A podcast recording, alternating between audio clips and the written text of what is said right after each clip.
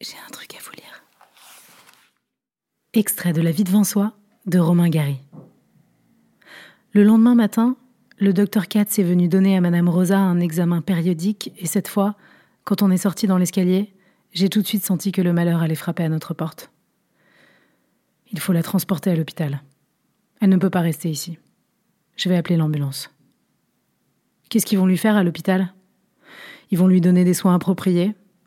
Elle peut vivre encore un certain temps et peut-être même plus. J'ai connu des personnes dans son cas qui ont pu être prolongées pendant des années. Merde, j'ai pensé. Mais j'ai rien dit devant le docteur. J'ai hésité un moment et puis j'ai demandé. Dites, est-ce que vous ne pourriez pas l'avorter, docteur? Entre juifs Il parut sincèrement étonné. Comment l'avorter? Qu'est-ce que tu racontes? Ben oui, quoi, l'avorter pour l'empêcher de souffrir. Là, le docteur Katz s'est tellement ému qu'il a dû s'asseoir. Il s'est pris la tête à deux mains et il a soupiré plusieurs fois de suite, en levant les yeux au ciel, comme c'est l'habitude.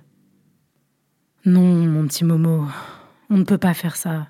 L'euthanasie est sévèrement interdite par la loi. Nous sommes dans un pays civilisé ici. Je ne sais pas de quoi tu parles. Si, je sais.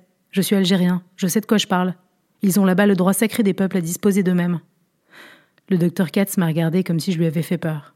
Il se taisait, la gueule ouverte. Des fois, j'en ai marre tellement les gens ne veulent pas comprendre. Le droit sacré des peuples, ça existe, oui ou merde Bien sûr que ça existe, dit le docteur Katz.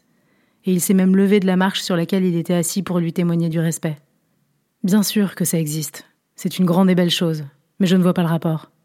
Le rapport, c'est que si ça existe, Madame Rosa a le droit sacré des peuples à disposer d'elle-même, comme tout le monde. Et si elle veut se faire avorter, c'est son droit.